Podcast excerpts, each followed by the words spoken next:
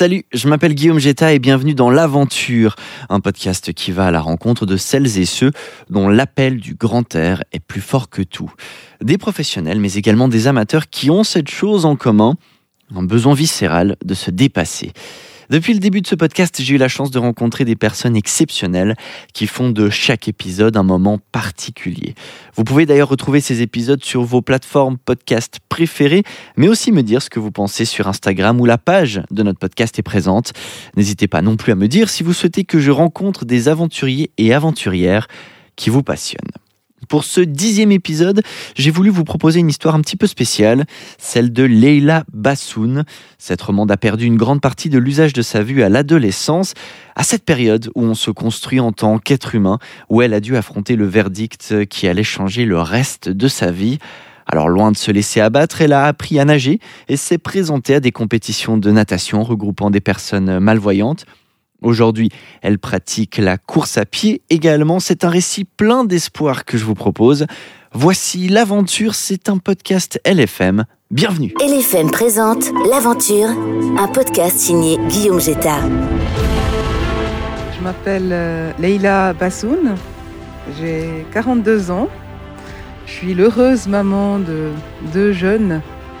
Euh, donc euh, l'aîné il a 18 ans, puis le plus jeune il a il a 15 ans. J'habite à Renan depuis euh, maintenant bien plus de 15 ans. J'ai, euh, bah, je suis née à Lausanne, j'ai grandi à Berne, donc j'ai vécu 20 euh, ans à Berne. J'ai fait toute ma scolarité sur le canton de Berne et puis je suis revenue un petit peu aux sources. Et puis actuellement, je suis en train de suivre parce que bon, ça sera un petit peu peut-être le thème d'aujourd'hui aussi, la psychologie positive. Donc je suis en train de suivre un CAS en psychologie positive parce qu'il me semblait que c'était encore... Euh, enfin, je suis très intéressée par euh, l'âme humaine. Je trouve que c'est une aventure en soi, c'est passionnant. Et puis, euh, j'avais envie aussi de, de creuser un peu cette, cette question-là, de comment, dans des conditions adverses, enfin, de comprendre un petit peu le processus intellectuel ou cognitif qui se cache derrière cette adaptation.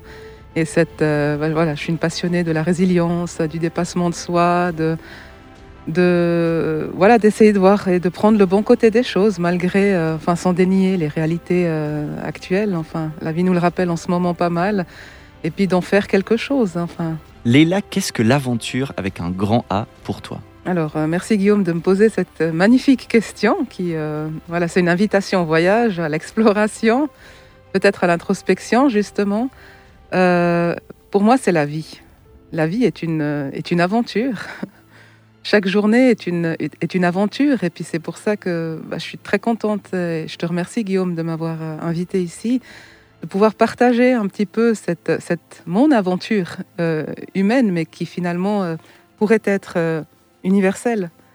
C'est-à-dire l'aventure de, de l'humain face à face aux expériences de la vie, face à sa condition, et puis de comment il peut surmonter sa solitude, ses angoisses, euh, sa liberté, ses choix, et puis, euh, et puis aller au bout jusqu'au bout. Donc l'aventure, pour moi, ça commence depuis le jour de notre naissance jusqu'à enfin, jusqu'à notre mort, et même quand on quand on n'est plus là, bah, la vie continue. Donc parce que tu avais déjà, avant donc cet événement, tu avais déjà euh, cette manière de voir la vie, ou tu as l'impression que c'est quelque chose qui est venu plus tard?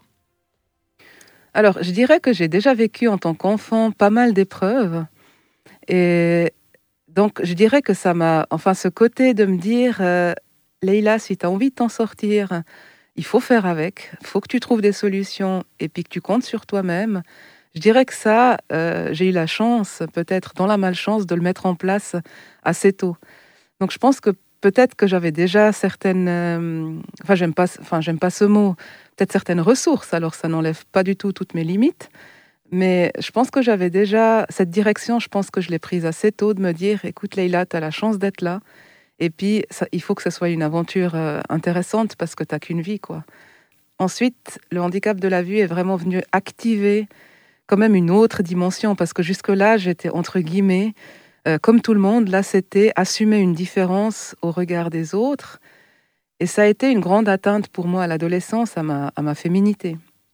Donc en plus, voilà, je viens de culture assez, euh, pas machiste, mais c'est vrai, où la, femme est valorisée. Euh, il faut qu'elle soit en bonne santé, il faut qu'elle soit jolie, il faut qu'elle soit dans la séduction. Enfin, une femme, il faut.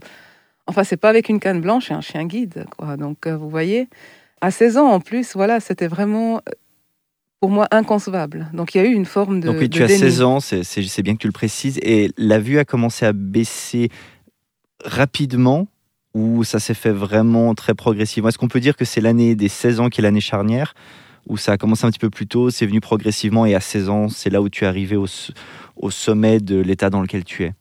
Non, alors le sommet de l'état dans lequel je suis, après il y a toujours une évolution, euh, enfin une régression justement visuelle, une évolution je veux dire de la maladie, mais euh, le sommet je l'ai plutôt atteint vers mes 30 ans.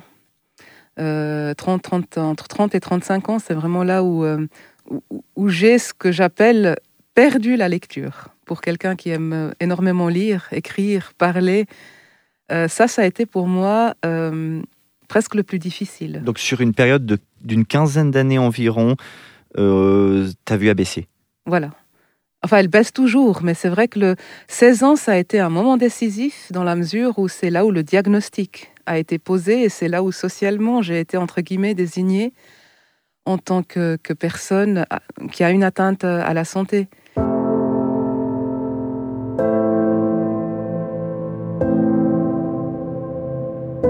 Tu ressens quoi au moment où tu as ce diagnostic-là? Tu te rappelles le, moment où c'était vraiment... Tu as entendu ça et tu as dû en faire quelque chose?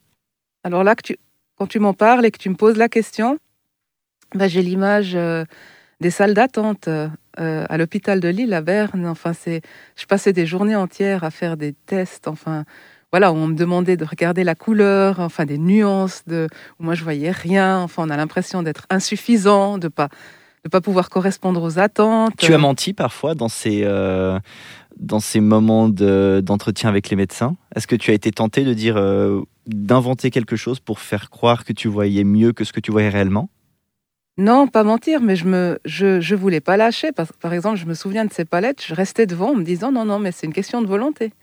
Euh, je vais finir par voir, je vais finir par vous dire la couleur. Et puis là, on me disait, mais enfin, pas de pression. Enfin, on n'est pas là pour. Il n'y a pas un jugement de valeur. Il n'y a pas, une note derrière. Donc c'est vrai que ça, c'est là où j'ai commencé à mentir, mais, je ne sais pas à quel point c'est un mensonge ou un déni. C'est-à-dire oui, que le terme mensonge était un peu fort. C'était un déni parce qu'après, dans la société, ben, j'ai continué à faire comme si de rien n'était. C'est-à-dire que j'ai continué à fonctionner, puis l'objectif, c'était à ce moment-là, alors c'est peut-être un peu paradoxal parce que maintenant j'ai pris le contre-pied. En même temps, j'ai pas un grand courage parce que j'avais plus trop le choix de le, cacher, mais avant c'était vraiment quelque chose. Enfin, l'objectif pour moi, tout était, toutes mes ressources étaient mises euh, dans l'idée de faire en sorte que bah, ça ne se voit pas, pour reprendre le terme de voir. Il fallait, que, il fallait le cacher. Il fallait, il fallait pas que ça sache et puis il fallait que je continue. Alors bon, j'ai eu des amis, enfin, qui formidables, qui m'ont aussi beaucoup soutenu parce qu'ils me passaient leur.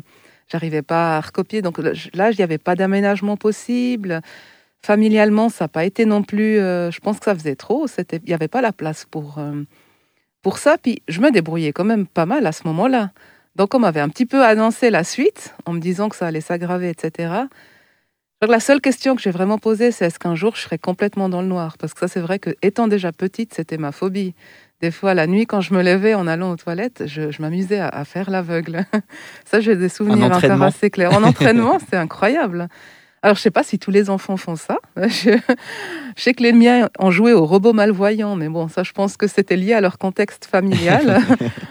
mais moi, vraiment, bah, je fermais les yeux, puis je me suis dit, mais c'est ouais, ça doit être l'horreur, quoi, de pas voir. Et puis c'est vrai que l'idée de me retrouver comme ça dans le noir, c'était vraiment ma, bête noire. Et là, quand on m'a dit, c'est une maladie, il y aura enfin une perte de la vision, mais en principe, vous garderez toujours un, bout de lumière. J'ai eu un énorme soulagement. Et puis ça, je le dis aussi, j'ai pas, pas un pronostic vital. Euh, je suis pas, passe plus mes journées dans les hôpitaux. Enfin, je me suis dit assez tôt, en tout cas consciemment, que j'avais pas le droit de me plaindre. Après, inconsciemment, c'est venu quand même, je pense, euh, ça a quand même porté atteinte à, beaucoup de...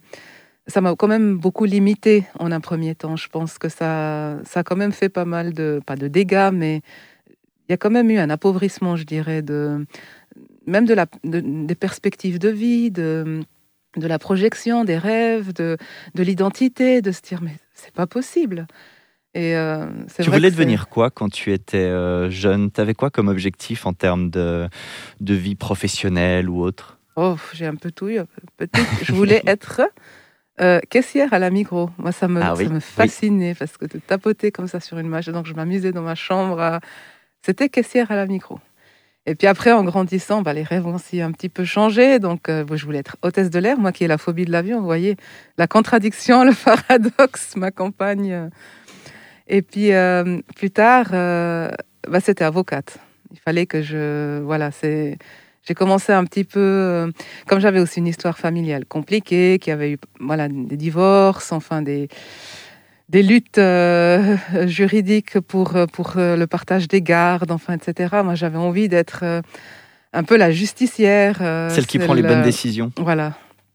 Et puis, donc, je voulais faire avocate. Et puis, après, bon, au gymnase, je me suis justement passionnée pour la, la philosophie. Donc, j'avais un professeur qui s'appelle Monsieur Sunier. Euh, J'ai une petite pensée pour lui parce qu'il est, il est, il nous a quittés. Il est plus là, mais c'est, je crois que c'est vraiment quelqu'un qui a, qui a beaucoup compté pour moi, qui m'a, qui m'a ouvert, enfin, qui a su lire euh, entre les lignes. Et puis, euh, c'est vrai que, bah, enfin, j'ai découvert Les Fleurs du Mal, qui est, enfin, Charles Baudelaire, c'était mon auteur de maturité.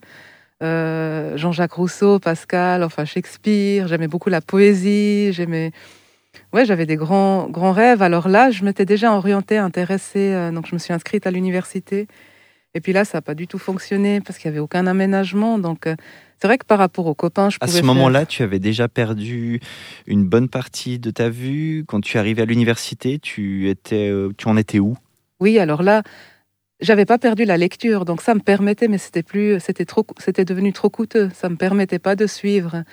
Euh, et puis, ça me permettait pas de suivre, en tout cas pas l'uni. Très vite, ça a été dans des auditoires à 500 élèves, avec, euh, on n'a pas la même proximité qu'avec euh, un prof. Donc, je pense qu'au gymnase, il y a quand même, il y avait une, enfin, c'était devenu un peu une, une seconde famille.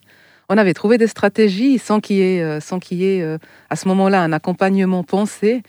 Mais il y avait comme ça une solidarité.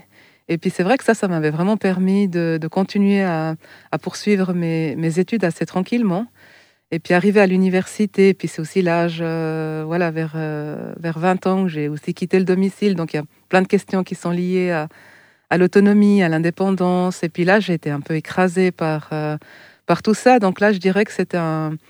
Je me suis heurtée, c'est peut-être euh, la première fois où je me heurtais par rapport à, mon déni, où j'ai été confrontée ben, à la réalité du terrain et que je vais pas pouvoir faire comme si de rien n'était et, et poursuivre cette formation. Donc, euh,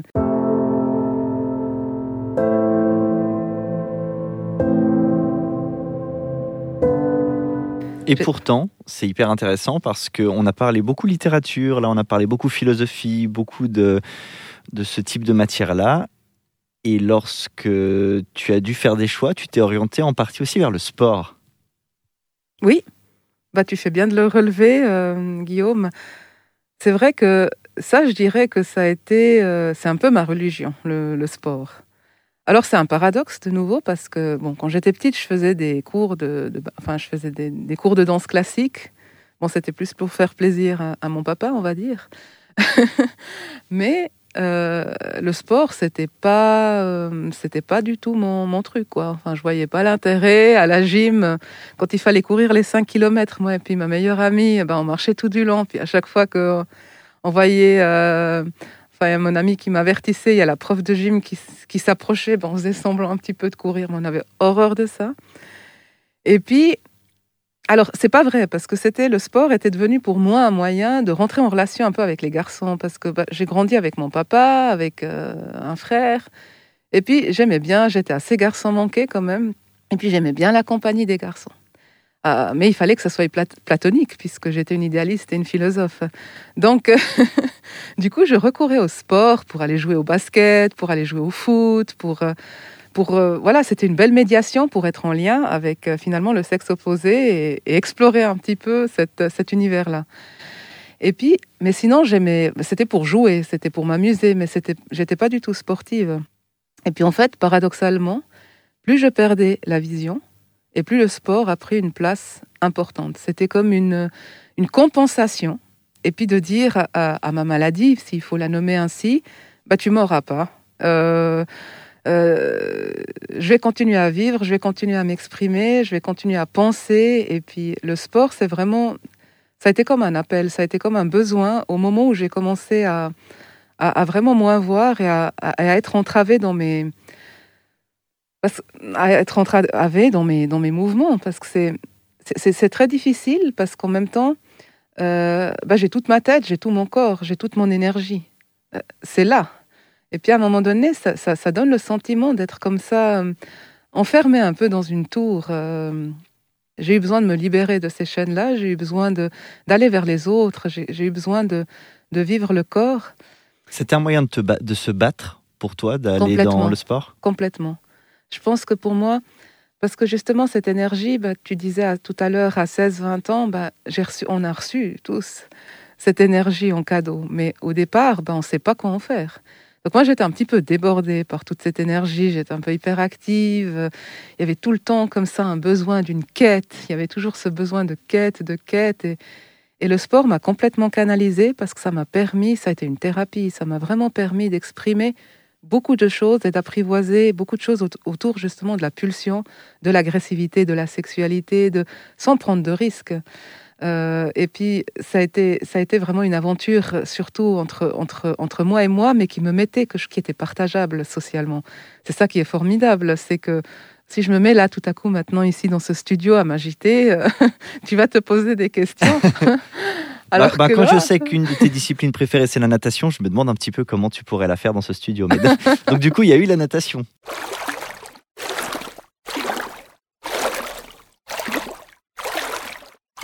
Et ça s'est pas trop mal passé pour toi alors c'est super parce que justement l'eau, c'est moi j'ai toujours euh, adoré l'eau quand j'étais plus jeune. Bah je faisais pas de sport, mais je quand mon papa nous amenait à la piscine, bah, je, je, restais dans l'eau mais toute la journée. Enfin j'aime j'aime l'eau. Et puis pour moi, pour reprendre un peu cette image, pas de la bombe, mais de cette, euh, ces, représentations aussi que j'avais très effrayantes par rapport à, mes pulsions agressives, bah, l'idée de l'eau, c'était un peu voilà de désamorcer quelque chose, de, de, de, lâcher, d'être, mais d'être en sécurité, d'être contenu, de, de revenir un peu à presque de régresser à, l'embryon, quoi, de au, bah, au, berceau de la vie, comme je disais tout à l'heure. Tu allé tout de suite vers la natation ou il y a eu des étapes avant? Alors, la natation, c'est intéressant parce qu'en fait, comme je t'ai dit tout à l'heure, ça fait 15 ans euh, maintenant qu'on habite euh, à Renan. Et puis, on a emménagé. Alors, j'ai un ami qui m'a dit c'est pas une bonne raison, mais on a emménagé à côté de la piscine de Renan, où il y a un bassin olympique, donc de 50 mètres. Donc, pas d'excuses. Pas d'excuses. et puis, en fait, bah, je venais d'accoucher, justement, j'ai eu mon Angelino à ce moment-là. Et puis, bah voilà, à la fin de la journée, etc., pour pouvoir souffler, pour pouvoir me retrouver aussi. Alors pour moi, le sport, je partage parce que je peux en discuter, etc. Mais j'aime bien, c'est entre moi et moi. C'est un moment où je me retrouve, c'est une rencontre avec moi-même. parce que euh, comme tu la pratiques, euh, la natation, c'est de manière individuelle. Oui. Donc euh, là, j'ai vraiment commencé. Donc c'était contenant l'eau, contenant à la fois au niveau des pulsions, et à la fois au niveau euh, de mon atteinte à la vue. Parce que là, je risquais pas grand-chose à part de temps en temps me prendre un bord ou une ligne, mais je, nage assez droit. Mais ce qu'il faut dire, par contre, c'est que je nageais assez mal. Euh, donc c'est ça qui est assez surprenant, mais je pense que j'ai toujours bien aimé aussi. Euh, l'aventure, pour moi, c'est aussi le défi, c'est le challenge.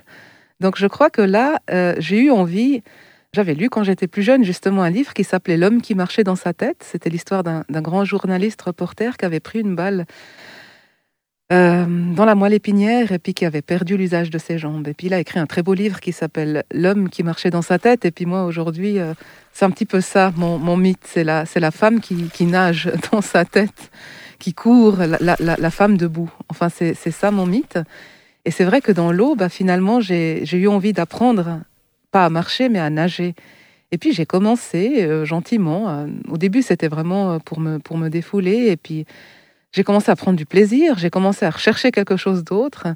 Et puis là, j'ai eu la chance. Euh, j'ai une amie aussi qui m'a dit, mais tu sais, enfin, y a, le sport handicap existe, il y a des possibilités aussi de, et puis c'est encouragé, c'est soutenu. Puis il n'y a pas beaucoup de personnes, voilà, malvoyantes qui auraient forcément envie de, ou qui nagent, comme, qui auraient envie de nager comme toi. Et puis bah là, j'ai, j'ai, fait la démarche de prendre contact avec le Lausanne Natation. Et puis bah, il y a eu une belle rencontre aussi avec euh, l'entraîneur de l'époque qui s'appelle euh, François Vilaine. Et puis, bah, voilà, on a, on a construit, on a co-construit quelque chose là autour. Donc, il m'a vraiment appris quelque part à, nager. Donc, surtout le crawl et puis le, papillon. Et puis, j'ai commencé après à bah, m'entraîner vraiment intensivement. Et puis, euh, à faire des compétitions. Et puis, donc, c'était, je crois qu'il derrière, il y avait quand même une recherche de réappropriation de ma, de ma vie. Et donc là, bah, j'ai pu faire les. J'ai été championne suisse. Et puis, euh, j'ai commencé à m'entraîner. J'avais envie enfin, de me qualifier pour les Paralympiques à Londres. Et puis, bon, il y a eu des blessures, il y a eu d'autres circonstances dans la vie qui ont fait que je me suis arrêtée euh, en 2013 avec euh, la natation de compétition. Mais je nage toujours, sauf en ce moment, parce que les piscines sont fermées. Et puis, du coup, bah, je cours maintenant. Aujourd'hui, quelle est ta vision de l'avenir? Plus serein? C'est une bonne question. Euh, oui, je dirais que ce handicap de la vue a été une école de la vie. Euh, je, me sens toujours euh, un peu ambivalente quand, je partage mon expérience parce que c'est pas du tout l'idée de l'imposer, c'est pas l'idée de dire moi je sais. Euh, c'est vraiment un partage de un voyage intérieur, enfin un partage pour aller à la rencontre de, l'autre, de, des vécus des autres et, de ce qui est universel, de ce qui nous, de ce qui nous relie. Donc je dirais que oui, je suis beaucoup plus sereine aujourd'hui parce que j'ai appris à vivre. J'ai appris à, faire avec euh, en partie les réalités, la, maladie, la mort, euh, euh, le vieillissement. Bon, j'ai pris aussi de, l'âge, donc. Mais c'est vrai que je le. Je pense que ça sera.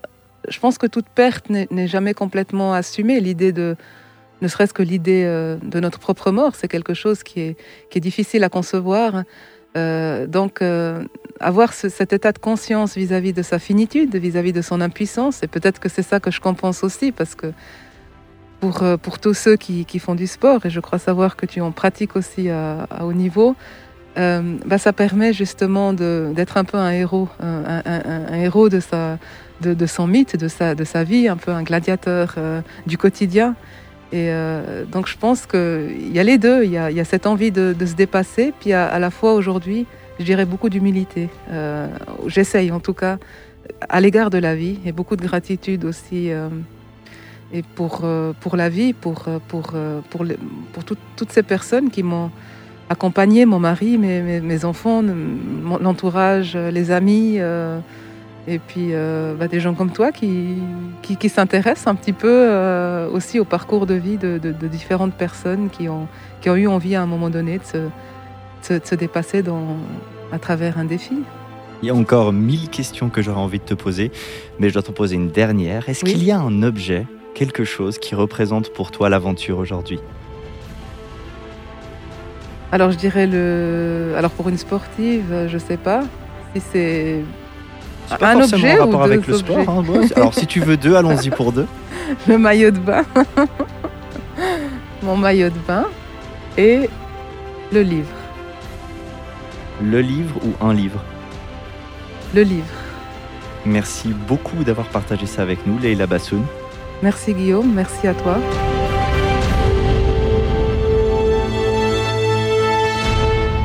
Merci beaucoup d'avoir écouté l'aventure, un podcast LFM. S'il vous a plu, vous pouvez vous abonner sur votre plateforme préférée pour ne rater aucun épisode. Vous y trouverez d'ailleurs euh, d'autres rencontres que j'ai eu beaucoup de plaisir à réaliser. Vous pouvez aussi nous retrouver sur Instagram at le tout pour dialoguer directement avec nous. Et si vous aimez ce projet, partagez-le avec vos proches et n'hésitez pas à nous couvrir d'étoiles sur la plateforme de votre choix. On se retrouve bientôt pour une nouvelle rencontre. Prenez soin de vous. Salut